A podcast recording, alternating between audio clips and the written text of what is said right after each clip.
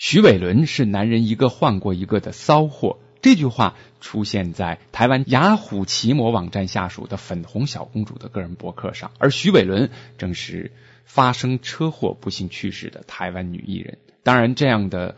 博文立即就引起了网友群情激愤的围剿，说两天内呀就涌入了百万人次的浏览量，而且呢有近两万的留言狂骂博客的主人薛女。那有人公布她的电话、工作地址，甚至还有人扬言要干死她。同时呢，也有大批的网友打电话到薛女的公司，然后这个电话一接呢，就立马是一阵狂骂。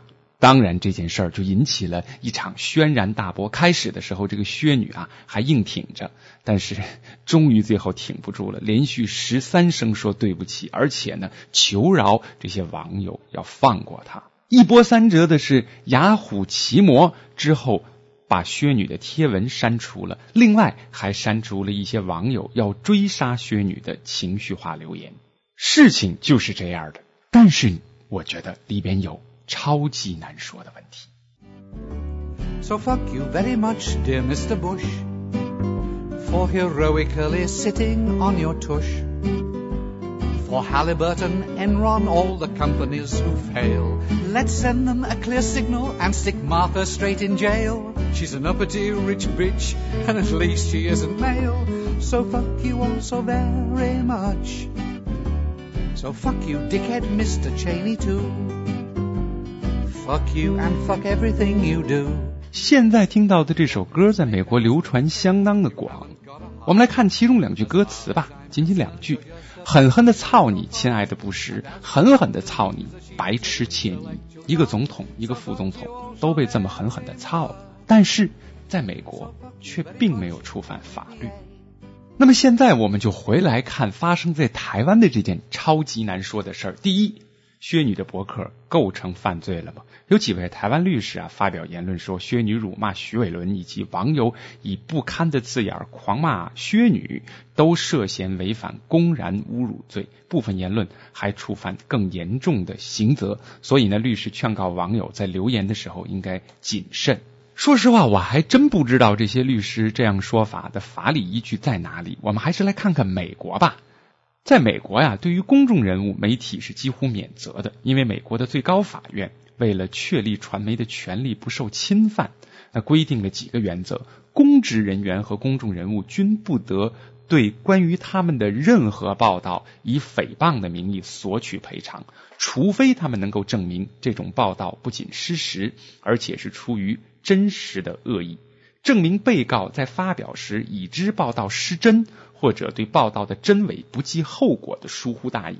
那此外，即使发表了粗暴无理、显然失实与虚假报道和知名人士漫画，公众人物也不得索取精神损失费。也正是由于这样的原因，美国的传媒才可能是世界上最让公众人物胆寒的一种力量。于是，问题又来了。在我们今天说的这个事儿当中，徐伟伦算公众人物吗？一般意义上，公众人物的界定是这样的：包括政客，就是所谓的领导人；艺术家、影视明星、体育明星、社会活动家。这么说来，徐伟伦理所当然的是属于所谓公众人物。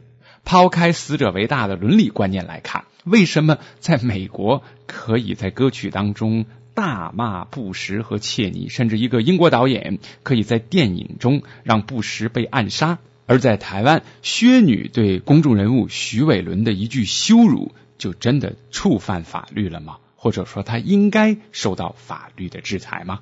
第二，雅虎有没有权利删掉薛女的博客？当然，现在发生的事儿是雅虎已经把它给删了，而且呢，他们的公关部主任也出来表示，是依据有关规定删除的。我想知道的是，这规定到底是什么规定啊？现在看来，作为网络供应商，雅虎按照自己对所谓规定的理解删除了博客的页面。那么事情变得复杂了。如果说雅虎不删除这个博文，而薛女已经违法了，那么雅虎是不是承担连带法律责任？而如果雅虎删除了这个博文，而薛女没有违法？那么，是不是雅虎触犯了公民的言论自由？可以肯定的是，在美国这样一个民主社会，一个博客的博文或者页面被删除，是与公民权利相关的大件事。而在同样踏入民主社会的台湾，雅虎难道就有权利这样把博客的网文或者页面，甚至包括留言，静悄悄的删除了吗？第三，我们来看网民。网民的反应是可以理解的，因为还是那个死者为大的伦理嘛。但是网民们谩骂薛女、篡改薛女的照片、公布她的真实身份、公司的电话，并且打电话过去辱骂，这样的行为是不是触犯法律？而其中哪些构成对法律的触犯，哪些又没有？言论自由的底线在我们这个网络时代到底在哪里？其实啊。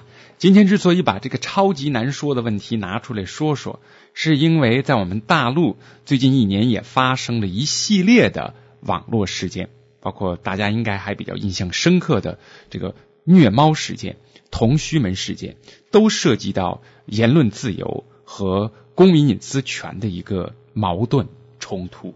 当然，我们大陆现在对于传媒和公众人物的界定啊，还相当的模糊，尤其是缺少相关的法律依据。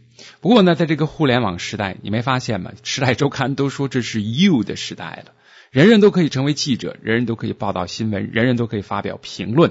那么，博客和播客理所当然的也就成了媒体的成员之一。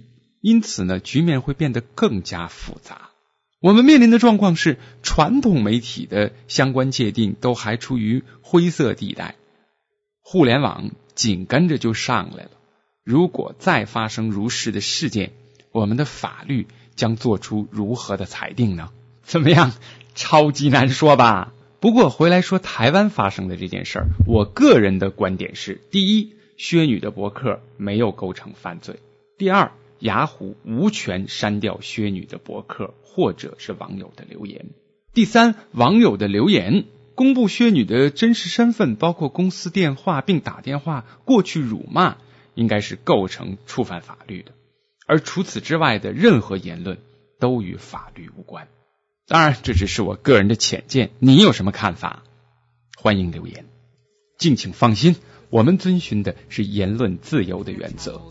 而且反驳是自己租的服务器，我们并没有托管在雅虎这样的网站上，所以呢，删不删帖的大权掌握在我们手中。好了，下次再见。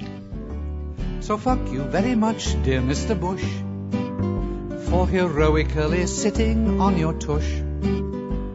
For Halliburton, Enron, all the companies who fail. Let's send them a clear signal and stick Martha straight in jail. She's an uppity rich bitch, and at least she isn't male. So fuck you all so very much. So fuck you, dickhead Mr. Cheney too. 本节目由反播制作，triple w dot antiwave dot net。